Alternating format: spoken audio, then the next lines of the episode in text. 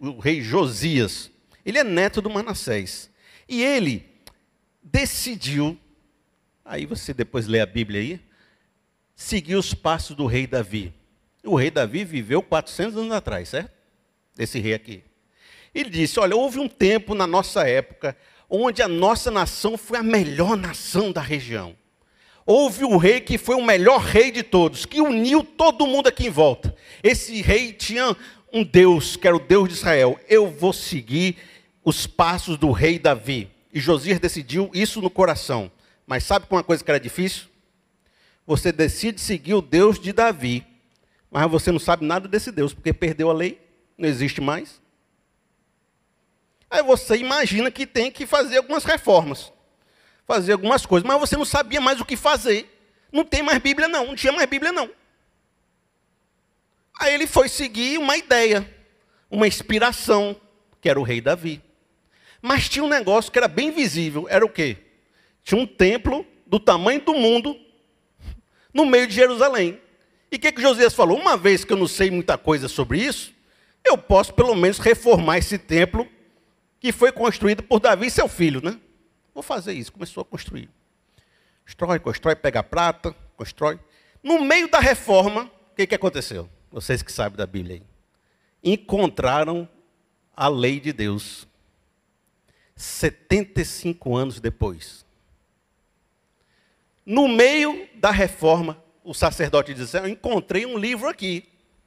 Manda lá para Josias para ele dar uma lida. Pode ser que ele goste. Aí, uma coisa que eu acho muito interessante, nesse momento Josias vai ler a palavra de Deus, vai se confrontar com ela, vai rasgar as vestes, vai se arrepender, vai dizer: a gente está errando.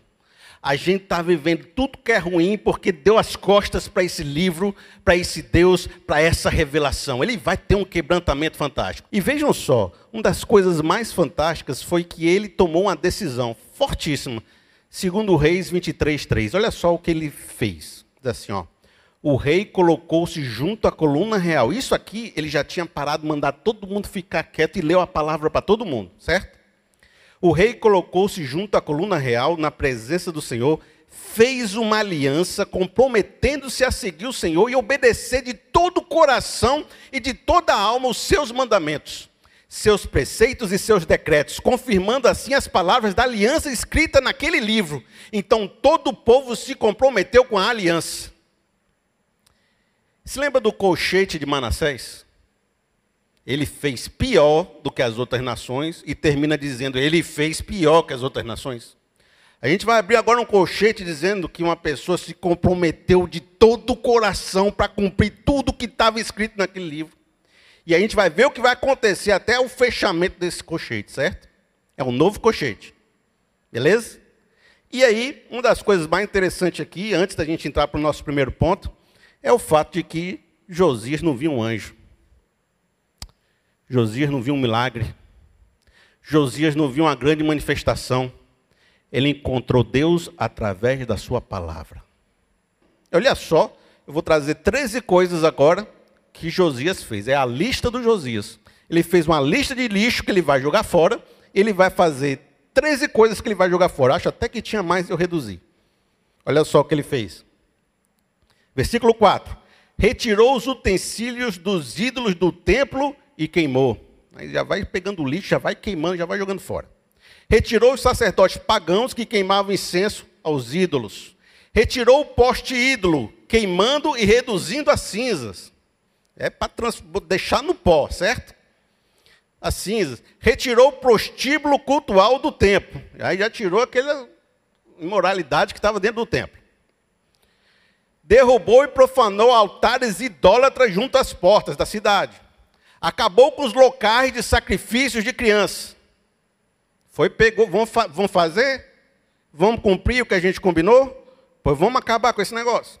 E começou a jogar o lixo fora. Acabou com os cavalos e carruagens, a entidade representada pelo sol. Tinha eles, eles consagravam a deuses. Despedaçou, despedaçou os altares feitos por Manassés e jogou seus entulhos fora. Aí, jogou o lixo fora. profanou os altares que Salomão fez para Astarote, essa daqui era uma deusa do sangue, viu? Violenta e, e altamente devassidão sexual, essa Astarote aqui. Despedaçou as colunas e postes sagrados, queimou e reduziu a pó os altares de Betel, eliminou os altares de Samaria e retirou os médios e espíritas. Irmão, o Antigo Testamento é para poucos, porque se retirou é eliminou, certo? Só para ficar aí você saber. Né? Pesado. Olha só, sabe o que, que Jesus nos ensinou? Que o lixo não vai sair sozinho. Alguém tem que ir lá e tirar o lixo do lugar. Que arrependimento sem ação é só discurso. Alguém precisa fazer o que tem que ser feito. Alguém precisa mudar a sua vida. Você precisa tirar as coisas que estão impedindo o seu relacionamento com Deus. Você precisa partir do discurso para a ação. Precisa criar uma lista. Às vezes, também dentro dessa reflexão, você vai ver algumas coisas assim, ó. No verso 12, lá daquele quadrinho que eu botei os versos tudinho, né? O verso 12 diz assim, ó, que Manassés fez um bocado de coisa. No verso 13 diz que Salomão fez outro tanto de coisa. E diz no verso 15 que Jeroboão fez um bocado de outro altar aí. Agora me diga, meu amigo, o Josias está tendo que resolver os problemas que os outros jogaram no colo dele. Percebeu? Mas você tem uma passagemzinha aqui que eu queria relembrar com vocês. Josias, quando foi destruir os altares de Betel, chegou lá, vou destruir, vou queimar tudo, destrói tudo aí. Aí estava lá destruindo, aí viu um monumento ali. O que é aquele monumento também? Vamos destruir também.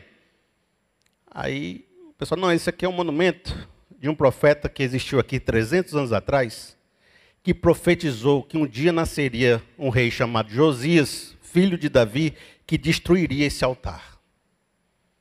Se você ler, olha só, está tá em 1 Reis 13, 2, está no outro Reis ainda, no 1 Reis 13, 2, houve a profecia que nasceria um Josias, que destruiria o altar de Jeroboão. 300 anos depois, está esse rei fazendo essas coisas sem nem saber a profecia. E amigo, eu quero dizer um negócio para você, agora segura. Fizeram muitas coisas aí no passado que caíram em cima de você, mas você foi escolhido por Deus para acabar com tudo isso que aconteceu no passado.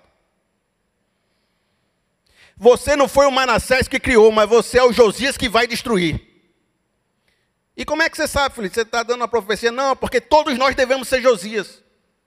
Todos nós somos chamados para ser Josias. Por isso você é, tem uma profecia sobre a sua vida, dizendo: você vai destruir os altares dos seus antepassados, que têm feito muita idolatria no seu coração, na sua vida, e tem lixo no seu interior que precisa ser removido. Acredite nisso. Você não é refém da sua história. Você é chamado para construir um novo. Agora, uma coisa fantástica para a gente chegar na última parte da nossa lista. Diz assim: terceiro passo para você. Não é só jogar o lixo fora, é colocar Deus como Senhor do seu coração. Sabe por quê? Porque às vezes, quando a gente tira algo, o vazio não fica, algo toma aquele lugar. Lembra aquela passagem que Jesus falou assim: ó, se tu tirar o demônio dessa pessoa e não botar nada no lugar, esse demônio vai dar um passeio por aí e volta com mais sete para ficar no lugar que ele estava antes. Não se abre espaço e fica sem nada. O negócio é abrir espaço para quê? Jogar fora por quê? Para que Deus possa reinar na sua vida. Para colocar Deus no lugar de direito dele para restabelecer a aliança dele contigo. Para que os princípios de Deus voltem a ser aqueles que conduzem a sua vida. Amigo, Josias fez isso. Restaurou o sacerdócio, restaurou os levitas, botou os músicos para cantar de novo, pegou a aliança, a arca da aliança, voltou lá para o Santo dos Santos, bota lá para o templo de volta. Agora vai para o lugar de direito dela, vai ser lá dentro. Põe ela lá, botou ela lá. Distribuiu o sacrifício para todo mundo, voltou os rituais direitinho e fez a maior celebração da Páscoa que existiu. A gente aqui é de Deus, certo? Foi isso que ele disse. Vejam só, segundo Crônicas 35, 18. A Páscoa não havia sido celebrado dessa maneira em Israel desde os dias do profeta Samuel. Vejam só, uns 500 anos atrás. E nenhum dos reis de Israel havia celebrado uma Páscoa como esta, como fez Josias, com os sacerdotes, os levitas e todo Judá e Israel que estavam ali com o povo de Jerusalém. Foi uma Páscoa maravilhosa, porque foi uma Páscoa com o sentimento de que a faxina foi feita e que a vontade de Deus estava sendo realizada de novo. Não é só dizer que se arrepende. A gente tem que colocar o arrependimento em ação e substituir esses lixos pela vontade e pela presença de Deus no meio de nós. Quero terminar com o nosso fechamento da cocheia, certo? Lembra que a gente abriu a cocheia? O que, que a gente falou? Josias decidiu, se comprometeu, renovou a aliança, disse que vai servir a Deus de todo o coração. Aí fez, fez, fez, fez, fez, fez, fez, fez, fez. Agora é o final do texto, certo? Vamos fechar a cocheia? Diz assim, segundo Reis 23, 25. Nem antes, nem depois de Josias houve um rei como ele, que voltasse para o Senhor de todo o coração, de toda a alma e de todas as suas forças, de acordo com toda a lei de Moisés. Se a gente viu lá que teve um que pecou pior do que as piores nações, quer dizer, nunca existiu um cara como Josias que botou seu coração de tal forma que ele obedeceu tudo que ele leu naquele livro. Isso é uma inspiração para a gente. Às vezes a gente está em algum lugar entre o Manassés e o Josias. A gente não é nem o, o inferno, nem é o, o que completou tudo. Mas a gente tem pelo menos um caminho, uma direção. Deus aponta um caminho para a gente.